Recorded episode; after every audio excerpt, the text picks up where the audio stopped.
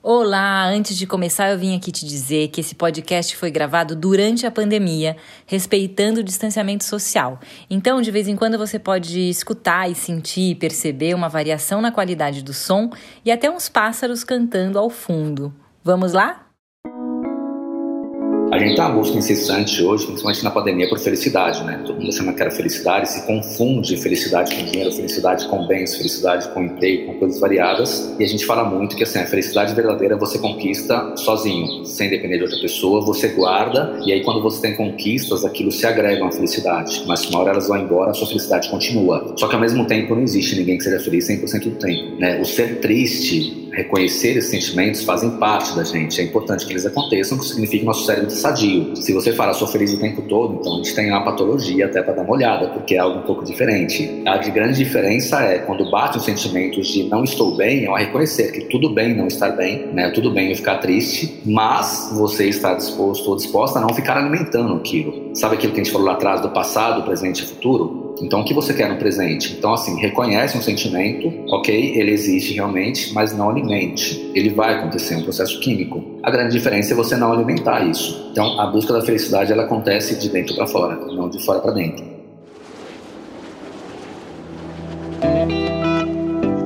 Esse é Ivo Machado, empreendedor serial, apaixonado por neurociências, hoje estudante de medicina, ao lado do neurocientista Dr. James Dott de Stanford. Ivo logo logo lança um aplicativo de neurociências e compaixão chamado Magic Brain. E aqui no Brasil ele também realiza uma jornada voluntária chamada Desperta, de neurociências, meditação e compaixão. Eu sou Luciana Branco e você está ouvindo o podcast O que sei de mim. Aqui a ideia é conversar com pessoas que há muito tempo estão na trilha do autoconhecimento, assim como eu, e agora já compartilham o que aprenderam com outras pessoas. Esse é um espaço onde esses buscadores vão poder contar um pouco sobre as técnicas de autoconhecimento que usam e compartilhar sobre seus atuais desafios pessoais. No finalzinho do papo, os convidados vão apresentar alguma ferramenta para nos ajudar a experimentar um pouco desse caminho. Eu acredito que só o indivíduo é capaz de promover na sua própria vida as transformações que deseja. Não tem pílula mágica, não tem guru, não tem instituição religiosa. O que tem então, tem o que você sabe sobre você. Bem-vindo ao que sei de mim.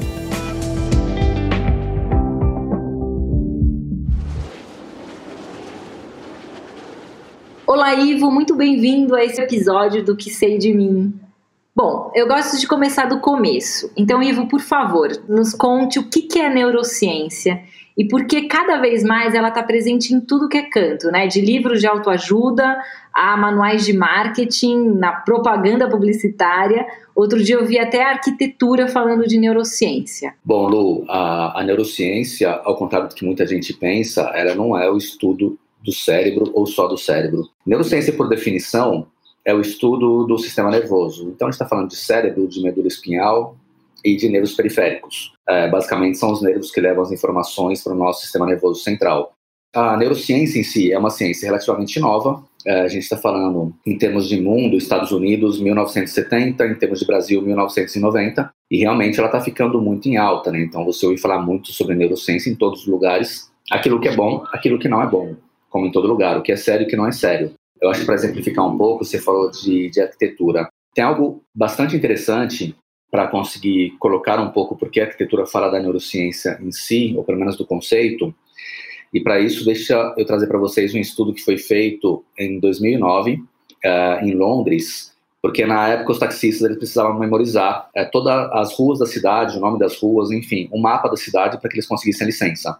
Então, alguns pesquisadores resolveram medir o cérebro dos taxistas antes e depois de conseguirem tirar a licença. E uma coisa muito legal que eles viram é que uma área do nosso cérebro chamada hipocampo cresceu muito. O hipocampo é responsável hoje, por exemplo, uh, por consolidar nossas memórias de longo prazo. E essa região havia crescido muito nos taxistas que haviam conseguido passar nessa prova.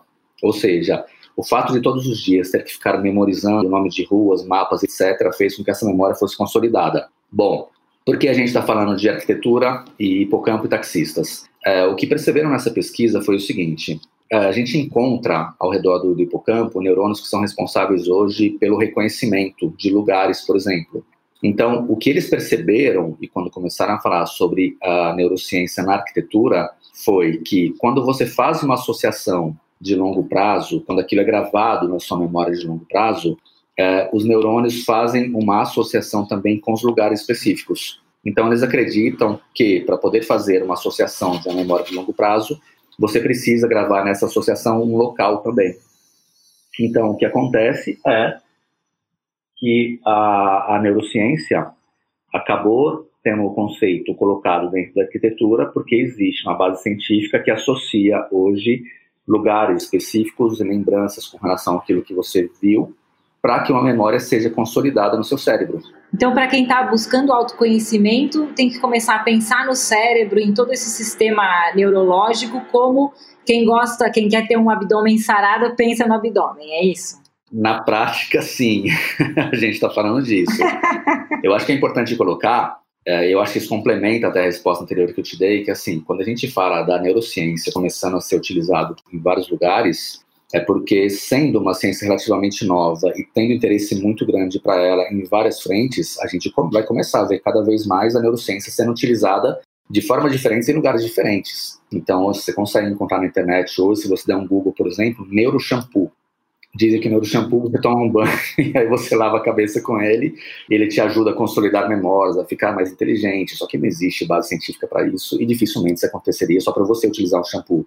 Porque quando a gente fala toda questão de memórias e tudo mais, a gente está falando de uma parte interna do seu cérebro, não é de algo por fora que você vai regar ali e vai fazer que isso aconteça. Então tem um fascínio muito grande pelo assunto e isso faz com que comecem a aparecer serviços uh, profissionais e produtos utilizando o termo neurociência. Acho que isso complementa um pouquinho. E aí, tentando responder o que você falou agora, com relação a pensar da mesma forma que é o nome sarado. Eu acho interessante quando a gente faz uma correlação para tentar ver o cérebro como se ele fosse um músculo. Então imagina o seguinte, se você não vai numa academia e você não faz musculação, quando você começar a fazer serviço, os seus músculos vão estar tá fracos, você vai sentir muito isso. Quando a gente fala do nosso cérebro, é a mesma forma. Ele sendo um órgão que precisa de exercícios, que precisa de alimento, se você não dá isso para ele, o que vai acontecer é que você não vai conseguir ter o seu abdômen sarado. A gente está falando do cérebro, que é um órgão que pesa mais ou menos um quilo e meio ele consome muita energia, se comparar ao nosso corpo, né, pelo tamanho do corpo médio, pelo tamanho do cérebro. Uh, ele tem algo super interessante, por exemplo, ele faz mais conexões, possui mais conexões que o número de estrelas na nossa galáxia hoje. E a gente está falando de 80 bilhões de células nervosas dentro dele. Então seria basicamente o maestro do nosso corpo. E aí, se esse maestro não se atualiza, se ele não continua estudando, se ele não se alimenta da forma que é necessária, você vai deixar de ter o melhor dele. Então você não vai conseguir que ele faça algumas coisas para você, até porque uma das bases do nosso cérebro é ele busca economizar energia todo tempo. Então a tendência é que ele leve você a tomar decisões muitas vezes é, que tem por base a economia em energia, e não exatamente aquilo que você quer ou que você acha que está se baseando para uma decisão. Um dos conceitos que eu acho mais interessantes é isso, né? É o quanto o cérebro, para não gastar tanta energia, acaba alimentando tudo aquilo que a gente costuma pensar. Então, para pegar exemplos bem concretos, né? Quando alguém pensa e sente o quanto está desesperado sem dinheiro, sem amigos, sem um relacionamento, ou num relacionamento ruim, ou com um problema de saúde, o cérebro vai entendendo que, ok, esse, esse pensamento frequente dessa pessoa é importante para ela então eu vou alimentar esse pensamento com uma proteína que você pode, enfim, nos dar detalhes dessas conexões químicas todas. Aí no dia seguinte eu decido que eu vou parar de pensar nisso, só que isso não é possível, não é? Não se para de pensar de uma forma para outra, porque a gente queira ou não queira acaba entrando num ciclo vicioso. Explica mais um pouco sobre isso. Quando a gente fala efetivamente de pensamentos, daquilo que você não quer, daquilo que você está pensando o tempo todo, o que a gente está fazendo é discutindo uma questão ligada a proteínas específicas, a células específicas, enfim, a parte química do nosso cérebro. Ao pé da letra, seria como a gente falar que estamos falando de alimentar algo por intenção ou por omissão. Então, por exemplo, você está pensando muito em algo porque você quer, só que se aquilo que você está pensando durante muito tempo é algo ruim, você não quer que aquilo aconteça, ou você não quer que aquilo continue no seu cérebro, você está alimentando algo por omissão. Como isso funciona? Mais ou menos assim. Uh, todo dia nosso cérebro ele faz uma limpeza enquanto você dorme. Então o cérebro ele chega, por exemplo, a ficar um pouco menor para que essa limpeza aconteça. E durante esse processo, tudo aquilo que você pensou durante o dia muito pouco vai ter uma marcação química que vai estar grudada naquela célulazinha lá naquela, naquele neurônio que faz uma sinapse específica e que vai dizer o seguinte: bom, se existe essa marcação aqui nesse neurônio, significa que a pessoa pensou muito pouco nisso, então não é importante para ela. Logo, o cérebro entende que ele pode ir lá e fazer o que a gente chama de poda neural, ou seja, ele vai lá e apaga aquela sinapse, aquele pensamento ou aquilo que você pensou durante algum tempo, pouco tempo, ele vai sumir. Ao contrário, se você pensa muito em algo, mesmo que seja algo ruim, algo que você não quer, entendendo que tem um conceito que eu acho muito legal que é o cérebro, ele não sabe o que é verdade e o que é mentira, o que é importante ou não para você. Os conceitos daquilo que é importante são nossos, formados por experiências, por sonhos, por aquilo que a gente quer. Agora, para o cérebro não existe muito essa regra. O que vai acontecer então é eu estou pensando o tempo todo naquele relacionamento que acabou, estou pensando o tempo todo em contas, estou pensando o tempo todo em algo ruim que aconteceu comigo. Se você está fazendo isso, você está alimentando o seu cérebro, dizendo para ele o seguinte: esses pensamentos que geram os sentimentos ruins, eles são importantes para mim. De novo, o cérebro, ele não tem como dizer para você o seguinte: para, você está pensando nisso, mas não é importante. Então, você pensando muito nisso, você está alimentando, logo, ele não faz aquela marcação e aquele pensamento se mantém. E aí, quando você acordar no dia seguinte, cansado, uh, sim ou não, o pensamento vai continuar mais vivo do que nunca na sua cabeça. Aí vou, vou provocar agora. Isso vale também para aquele político da oposição que eu odeio, mas eu só penso nele o dia inteiro. Fixada no político da oposição. Sim, eu vou te dar uma provocada agora também, então. Quando você fala de odeio, você está falando de sentimentos específicos. Quando a gente tem um sentimento envolvido nos pensamentos, aquela sinapse, ou seja, o processo de comunicação daqueles dois neurônios fica muito mais forte. Então, quando você pensa muito naquele político que você não gosta, o que vai acontecer, a tendência é que você pense cada vez mais nele. Por quê? De novo, se você está pensando muito em algo, o seu cérebro entende que é importante para você e aquela sinapse ela vai continuar cada vez mais forte. Se você pensa pouco em algo, para o cérebro, beleza, se você pensa pouco não é importante, logo eu posso ir lá à noite e apagar isso. Então, quanto mais você pensar no político que você não gosta, no ex-namorado que você não gosta, naquilo que deu errado, nas contas, no quanto você se sente mal por algo, o que vai acontecer é que você vai estar alimentando isso por omissão.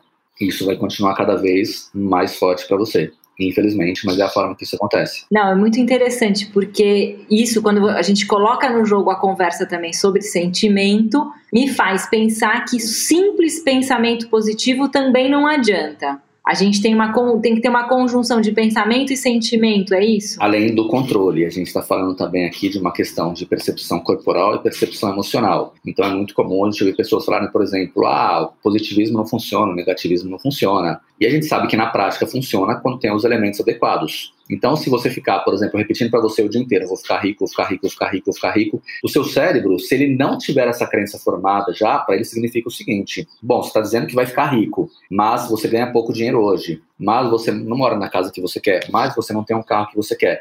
Você tem muito mais elementos que vão contra o seu pensamento. Então, não existe o sentimento associado a isso. Se não existe um sentimento associado a isso, você acaba não criando uma crença para isso. Isso é muito similar ao efeito placebo, por exemplo. Então você acaba não criando a crença e aquilo não acontece. E não acontece não é porque não funciona, porque não existem os elementos necessários para isso. Sabe, é como se você pensasse assim: uh, eu quero comprar um avião. Aí, para o seu cérebro, vamos lá, questões de lógica mas você não sabe pilotar, mas você não tem dinheiro para combustível, mas você não tem um piloto, você não tem onde guardar o avião, mas você não tem um dinheiro nem para uma casa, para o carro que você quer, como você vai comprar um avião? Então vai contra o seu momento atual. Por isso que a gente sempre fala, principalmente nos cursos, que é assim, a questão de percepção corporal para perceber como você reage a algo, emocional para saber como o seu corpo está reagindo, qual região está reagindo, permitem que você entenda como você está alimentando o seu cérebro para que você consiga algo específico. E aí, é dentro disso, né, a gente está falando, na verdade, de uma porta para um autoconhecimento, certo?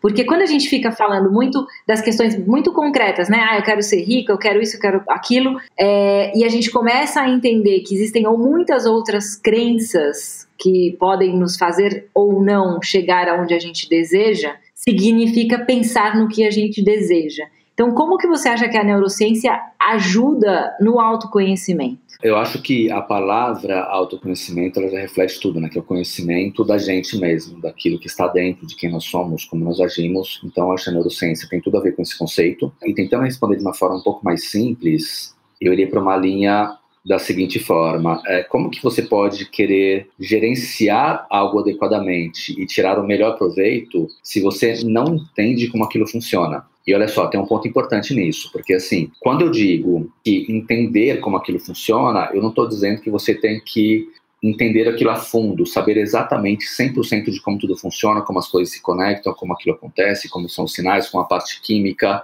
enfim, de tudo isso. O que eu estou dizendo é, você precisa entender algo para que você consiga tirar o proveito em prol daquilo que é importante para você. Se a gente fala de autoconhecimento, então, significa que você saber como o seu cérebro funciona, como o seu corpo responde com base no seu cérebro, permite que você consiga usufruir dos benefícios por controlar melhor Logo, você vai ter, por exemplo, uma melhor percepção corporal, uma melhor percepção com relação aos sentimentos, maior controle emocional, você vai estar respirando adequadamente. Então você começa a fornecer para o seu cérebro, que é o maestro do nosso corpo, todos os elementos para que ele funcione de acordo com o que você gostaria, e não simplesmente baseado em respostas automáticas ou respostas ligadas à sobrevivência do dia a dia. E aí eu fico pensando, né, quando a gente começa a falar em autoconhecimento, vem muito as referências de psicanálise, enfim. Como que você acha que seria o diálogo entre o pai da neurociência e o pai da psicanálise? Porque me parece às vezes que são caminhos distintos de autoconhecimento, outras vezes não me parece. Eu acho que a gente falar de um diálogo entre o pai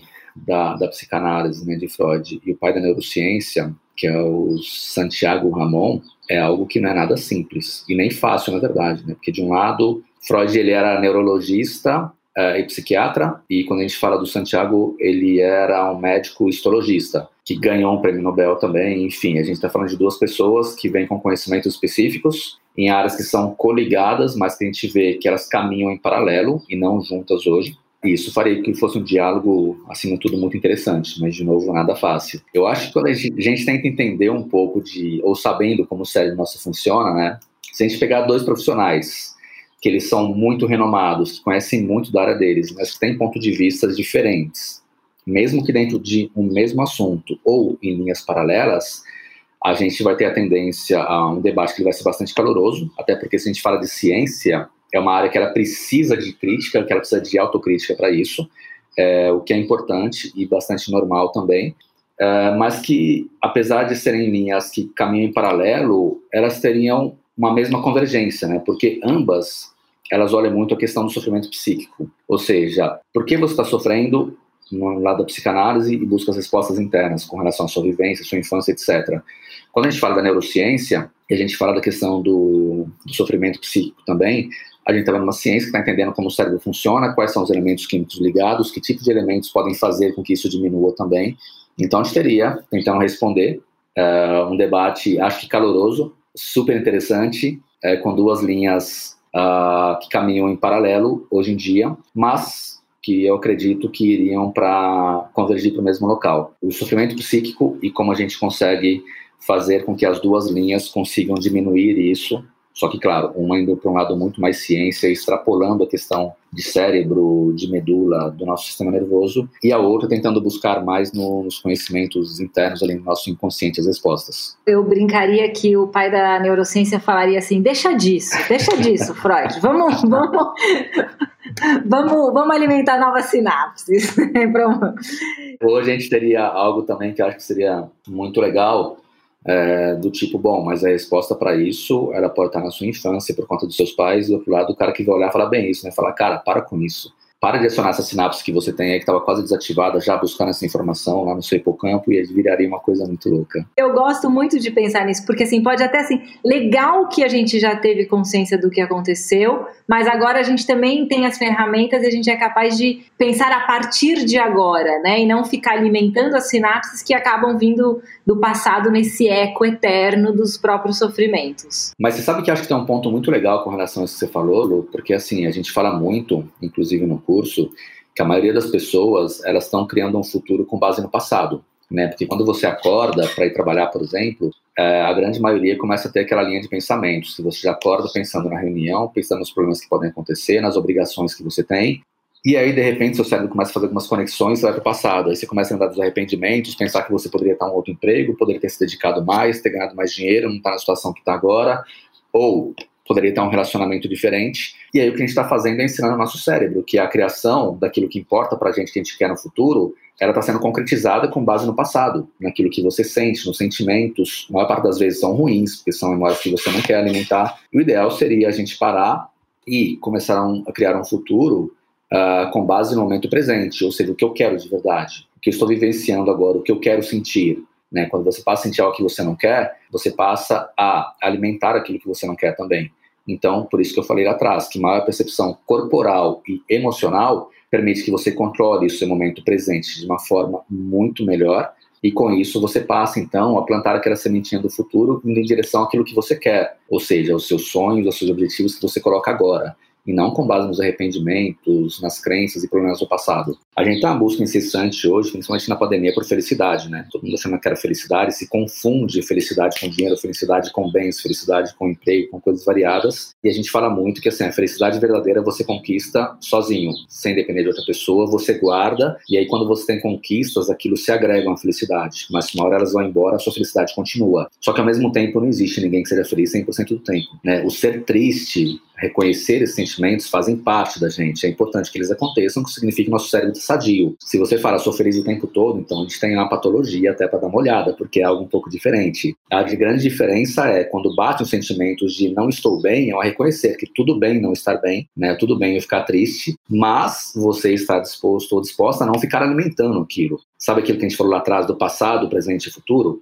Então, o que você quer no presente? Então, assim, reconhece um sentimento, ok, ele existe realmente, mas não alimente. Ele vai acontecer, é um processo químico. A grande diferença é você não alimentar isso. Então, a busca da felicidade, ela acontece de dentro para fora, e não de fora para dentro. Ivo, é, um pouquinho antes você falou sobre efeito placebo. Existe efeito placebo na prática, comprovado pela neurociência, e o que você acha que a neurociência pode realmente transformar para que realmente seja curado. Por que, que eu te pergunto isso? Especialmente no caminho do autoconhecimento, a gente vê um boom de retiros e de dinâmicas e de soluções num final de semana. A gente percebe que as pessoas às vezes saem mesmo com insights e com um bem-estar maior, mas ele não é perene. Queria que você explicasse um pouquinho se é que a, a neurociência pode explicar isso. Tá bom, vamos lá. Deixa eu tentar dividir os assuntos, que são dois super interessantes. Primeiro, quando a gente fala do efeito placebo, né, o, placebo, o efeito placebo é algo já validado pela ciência já há muito tempo.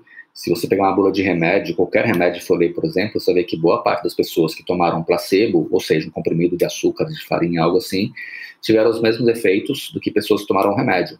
Então, isso é muito comum hoje em dia e é algo muito incrível, né? Porque na prática a gente está dizendo o seguinte: a ciência está longe de entender como isso funciona. Porque você pegar um comprimido à base de medicamentos específicos e pegar um outro feito com farinha, as pessoas tomam e tem o mesmo tipo de resultado, é algo incrível, quase que mágico. O que eu acho muito legal, muito incrível nisso, é que o simples fato de você acreditar em algo faz com que o seu corpo responda da forma que você espera. Ou seja, se você pega alguém em quem você confia muito, a imagem de um profissional que para você é muito respeitado, alguém te fala super bem daquela pessoa, você já cria um conceito com relação àquilo que está sendo feito, aquilo que você vai ouvir. E aí ela chega para você e fala: Olha, sabe essa dor de cabeça que você tem durante 10 anos? Uma empresa americana criou um remédio incrível para dor de cabeça. Todo mundo que toma esse remédio está ficando curado em algumas horas e a dor de cabeça não volta mais. E aí você vai dar aquele remédio, então, de verdade, para um grupo de pessoas e a outra vai receber a pílula de farinha.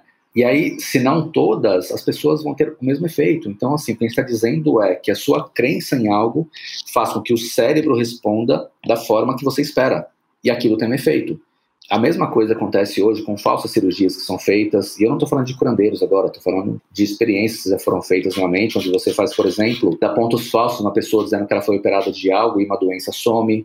É, a gente está falando de várias doenças específicas, inclusive de câncer, que a gente tem muitos casos hoje que uh, experiências relatam que isso acontece também. Então, o que a gente tem na prática, no efeito placebo, uma fé verdadeira que você cria. Sabe, você cria a crença de que algo vai acontecer e aquilo é tão forte que seu cérebro se readapta e aquilo acaba acontecendo. E o mesmo deve acontecer com, com remédios é, reais e que se a pessoa toma o remédio já não acreditando no remédio, provavelmente ele também não vai resolver. Exatamente. Assim como a gente tem aqueles casos de remédios reais que a pessoa toma tanto que o corpo começa a criar uma resistência com relação a ele, né? ele começa a diminuir a efetividade. Então, assim, o nosso corpo na prática ele é incrível, o nosso cérebro muito mais. Tem algo que nós chamamos hoje de neuroplasticidade ou então de plasticidade neuronal, que basicamente a capacidade que o nosso cérebro tem dele se rearranjar, se adaptar a mudanças. Ele inclusive chega a recrutar neurônios de uma outra região do seu cérebro e trazer para uma região diferente daquelas que eles estariam originalmente para que algo aconteça.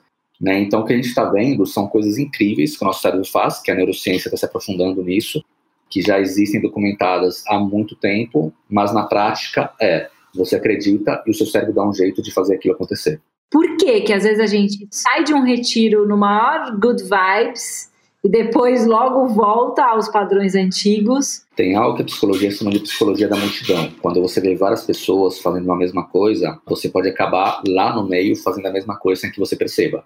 Sabe aquilo de tipo, uh, você está indo para o litoral e aí tem uma fila gigante lá na praça de pedágio e de repente uma das cabines fica verde e não tem ninguém. Você não vai ver ninguém ir para lá. Até que a primeira pessoa toma a decisão de ir e as outras pessoas começarão a ir também. Então a gente trabalha muito também à base daquilo que nós enxergamos, somos muito visuais. Quando a gente fala desses é, de cursos específicos, dessas práticas específicas que acontecem, o que a gente está dizendo é: você vai para um local, você chega lá, você não está muito bem porque tem toda a questão de neurotransmissores envolvidos. Então, vamos falar, por exemplo, sobre dopamina, que é reconhecido como o neurotransmissor do amor, e a serotonina, que é da felicidade. Se você produz muito pouco dopamina, você não vai produzir serotonina, porque uma precisa do outro para que ela seja produzida também. Então você chega em um retiro, ou você chega para um curso específico, uma fazenda, em um lugar no fim de semana, eles vão te dar aquela carga de emoções, emoções, exercícios, vão chacoalhar você e na prática eles vão fazer que seu cérebro comece a responder de uma forma diferente, quase que forçando ele a começar a produzir várias substâncias que não estavam sendo produzidas e você vai sair de lá super bem, produzindo mais dopamina, mais ocitocina, mais serotonina e de repente quando você volta para o mundo real você não encontra mais aquilo.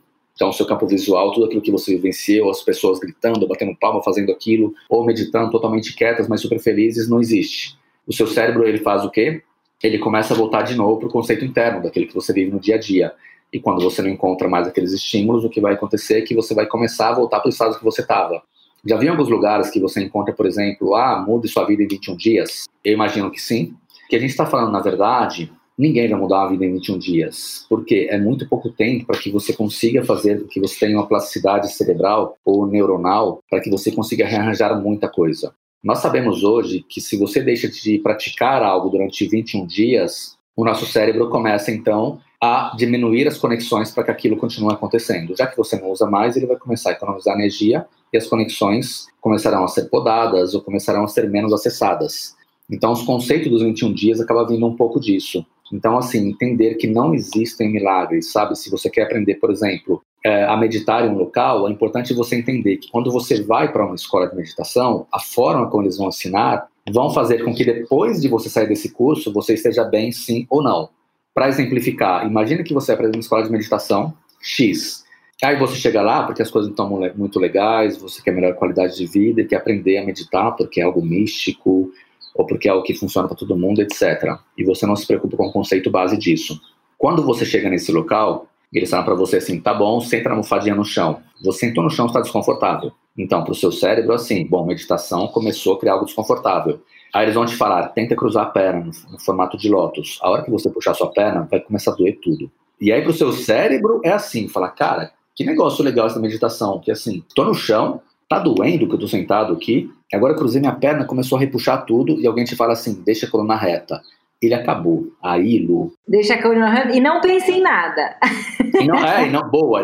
Para de pensar, que já vai contra, né? Quando você fala para de pensar, o gatilho que você aciona é assim: para de pensar, eu tenho que parar de pensar, não dá para acontecer, então você está indo contra o, o, dia a dia do seu cérebro. Então você acabou de criar tanta coisa negativa que aí quando você sair de lá, a possibilidade de você não querer voltar é muito grande. Então, assim, de um lado, se você vai para um curso que mexe muito com a sua parte química, a sua parte interna, quando sair você não encontra você vai ficar desestimulada. Do outro lado, se você vai para um retiro para ficar bem e você não aprende adequadamente, quando você voltar de lá, a meditação para você perdeu o interesse, porque não é aquela coisa legal que eles falam. Né? Então é muito importante entender que quando você sai de lugares assim, a tendência, você não encontrando, é que seu cérebro comece a voltar para o estado normal que ele estava antes. É por isso que cursos de 21 dias tendem a te levar conhecimento, mas quando acaba os 21 dias, se você não tiver alguém que continue praticando o que você, se os conceitos da forma que foram ensinados não forem realmente válidos, você vai acabar parando de fazer e nada vai mudar depois de 21 dias.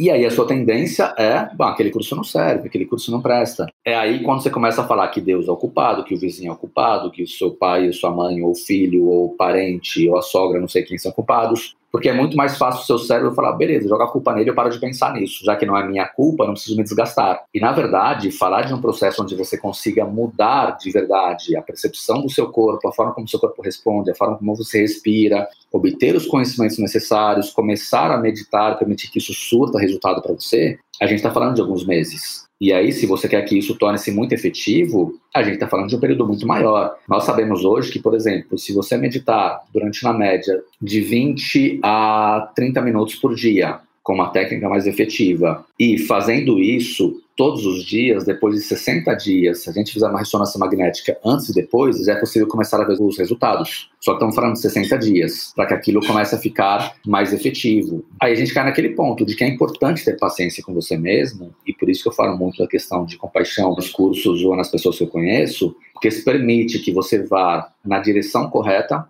e que você não foque em velocidade. E aí os efeitos passam a ser para você mais efetivos.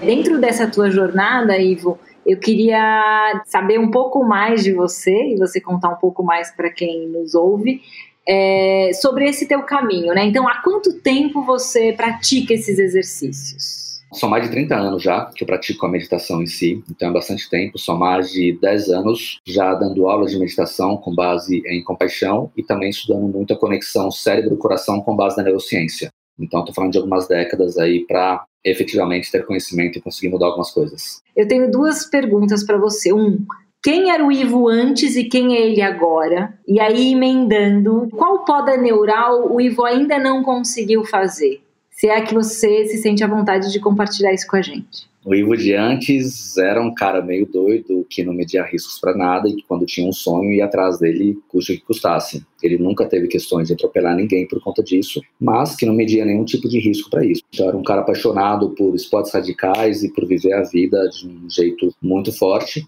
E o Ivo de hoje é um cara que tem uma vida quase monástica, caseiro, que se dedica muito a estudos da, da neurociência, de compaixão e de meditação, uh, que continua apaixonado por startups, mas que coloca um peso muito maior em processos de ajuda a outras pessoas através do desenvolvimento da compaixão e da meditação, com base na neurociência. O Ivo que deitava a cabeça no travesseiro na adolescência e o Ivo que deita a cabeça no travesseiro hoje, ele está mais confortável com a própria existência?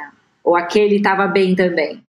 Ele está muito mais confortável. Né? O Ivo que deitava a cabeça no travesseiro quando era adolescente era um Ivo que ele vivia de sonhos e sonhos que eram muito grandes. É, e o Ivo de hoje é um cara que conseguiu atingir esses sonhos e que acabou aprendendo que mais importante que os sonhos é você se conectar de verdade ao seu coração para encontrar aquilo que a maioria das pessoas busca. Então, muita gente começa a buscar em viagens, em grana, realização de serviços, etc., quando a resposta para aquilo que efetivamente a gente precisa encontrar está dentro da gente. Então é um cara que hoje deita, está super tranquilo com relação às realizações e que tem um conceito um pouco diferente com relação a sonhos e aquilo que importa na vida. E o que, que desse livro que o Ivo lê dentro dele mesmo ainda são capítulos ou ainda são trechos que vão precisar ainda de um caminho aí né? Esse caminho, essa, essa, essa direção ainda é mais importante que a velocidade. Você pode compartilhar com a gente? Na prática, você está querendo que eu comece a contar os meus segredos para vocês, para saber se eles foram bons ou ruins? Vamos lá. Não, eu quero saber o que, que ainda é difícil, porque eu acho que pode ser inspirador te escutar e saber que tem coisas que ainda são uhum. difíceis para você e que tudo bem, né? O, o Ivo, antigamente, era uma pessoa que achava que questões de, de sucesso, por exemplo, deveriam estar muito ligadas a você atingir algo físico, né, algo palpável. O Ivo de hoje é uma pessoa que vê isso de uma forma muito diferente. Então eu busco quando me relaciono com pessoas, tentar deixar muito claro para elas que o papel de alguém que está disposto a ensinar vocês, seja ele um professor, alguém que tem um pouco mais de conhecimento, no primeiro lugar é não se colocar como uma pessoa que tem resposta para tudo, que sabe tudo. Então, se você coloca, se coloca em um papel de onde, ah, eu tenho todas as respostas, eu sei de tudo, é o primeiro ponto que é fazer que você efetivamente enfie o pé na jaca ou no buraco. Né? No dia a dia de hoje, apesar, eu medito todos os dias há muito tempo, acordo cedo para fazer isso, são duas, três horas por dia meditando e buscando uma conexão, estou desenvolvendo há bastante tempo já. E apesar de praticar isso há muitos anos, algumas décadas, eu estou sempre encontrando coisas que incomodam que eu preciso resolver. É, tem algo que eu acho muito incrível, porque assim, o nosso coração se conecta com o nosso cérebro através de algo chamado nervo vago, e nós sabemos hoje que o coração envia muito mais sinais para o cérebro do que o cérebro envia para ele. E nesse processo da meditação para compaixão, a gente pratica muito essa questão da conexão com o coração, para que efetivamente você consiga encontrar as coisas que você precisa encontrar para resolver. Então, por mais que continue praticando, eu acho que algumas décadas de vivência que não foram monásticas sempre vão levar até um ponto onde vou precisar resolver coisas, sempre vão levar a um ponto onde vou precisar me especializar, onde vou precisar buscar novos professores, buscar novos conhecimentos. Por mais que eu me dedique, que eu viaje em busca de conhecimento, que faça curso, nunca vai ser suficiente. E aí, tentando te responder, esses segundos que eu parei agora foi para fazer algumas conexões, tentar buscar. Olha, Lu, é, eu tenho que ser muito sincero em um ponto hoje, que quando eu falo que eu consegui realizar os sonhos que eu tive com relação a tudo aquilo que eu almejei, isso é muito real. Eu acho que é uma conquista minha, né? Da mesma forma que eu tenho que entender que a culpa, quando algo dá errado, ela é minha, não é de outras pessoas, você tem também que entender quando você tem um mérito para isso.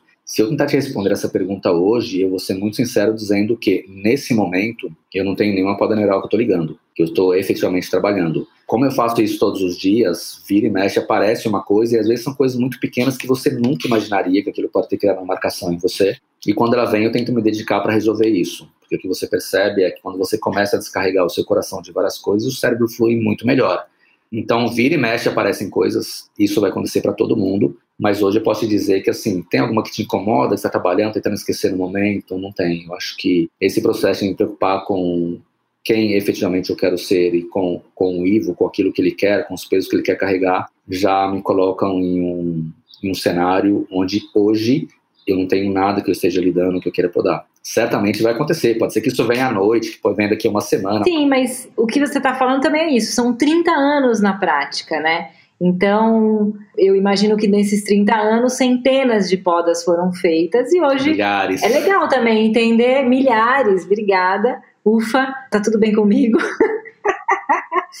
e há uma luz ali nesse caminho, nessa jornada. Ivo, mais uma pergunta Primeiro, assim, quem quiser mais informação, quem quiser saber mais sobre isso, onde que te procura, o que, que a pessoa pode fazer? Eu não sou um cara de mídias sociais, então, assim, eu tenho ter, entro raramente nelas. Eu acho que o melhor caminho é o site. Eu tenho um projeto sem fins lucrativos que você participa, que é incrível eu ter você dentro dele há mais de uma década. Eu acho que a forma mais fácil seria por lá, www.medite.m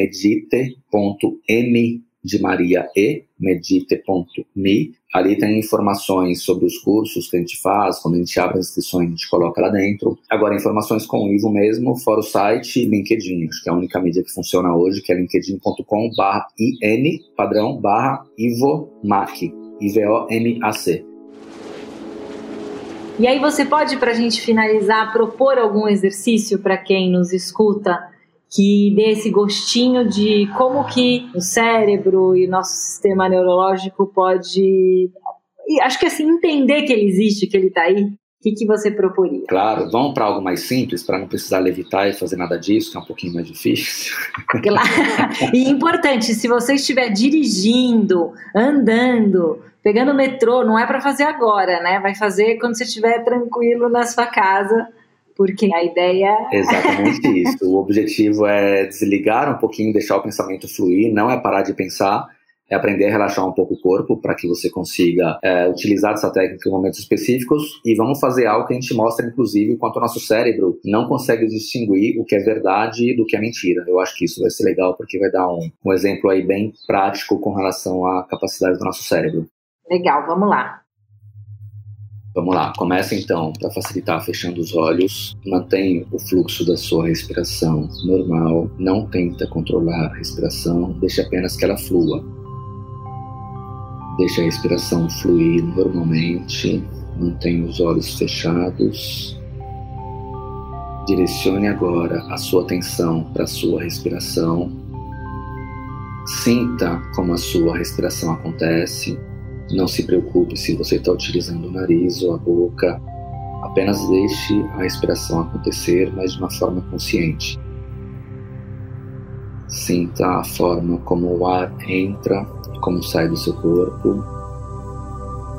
E direcione agora a sua atenção para a região dos pés. Tente sentir os seus pés. Saiba que apenas o fato de você se concentrar nos pés vai direcionar a atenção para ele. Então, concentre toda a sua atenção na região dos pés. Sinta os dois pés, deixem que eles comecem a ficar mais leves, mais relaxados. Mantenha ali toda a sua atenção Não se preocupe em controlar os pensamentos, deixe que eles fluam e apenas mantenha atenção na região dos pés. Deixe agora que essa sensação de relaxamento e de leveza comece a subir pelo corpo, chegando até o joelho, passando pelas canelas. Sinta os joelhos ficando leves, ficando relaxados. Deixe que a mesma sensação agora tome conta das coxas. Permita que as coxas também comecem a ficar relaxadas. Deixe que elas fiquem leves, cada segundo mais leves. Mantenha ali todo o seu foco, toda a sua atenção. Direcione a atenção agora para a região do seu ventre. Sinta o ventre ficando leve, ficando relaxado,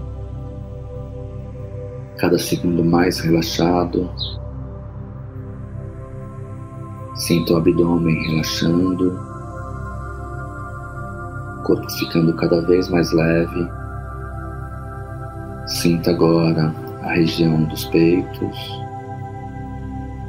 Deixe que essa região comece a ficar também relaxada também leve, sinta os ombros se soltando. Apenas se entregue nesse processo e deixe os ombros soltarem, ficarem relaxados, leves. Deixe a sensação agora começar a tomar os braços.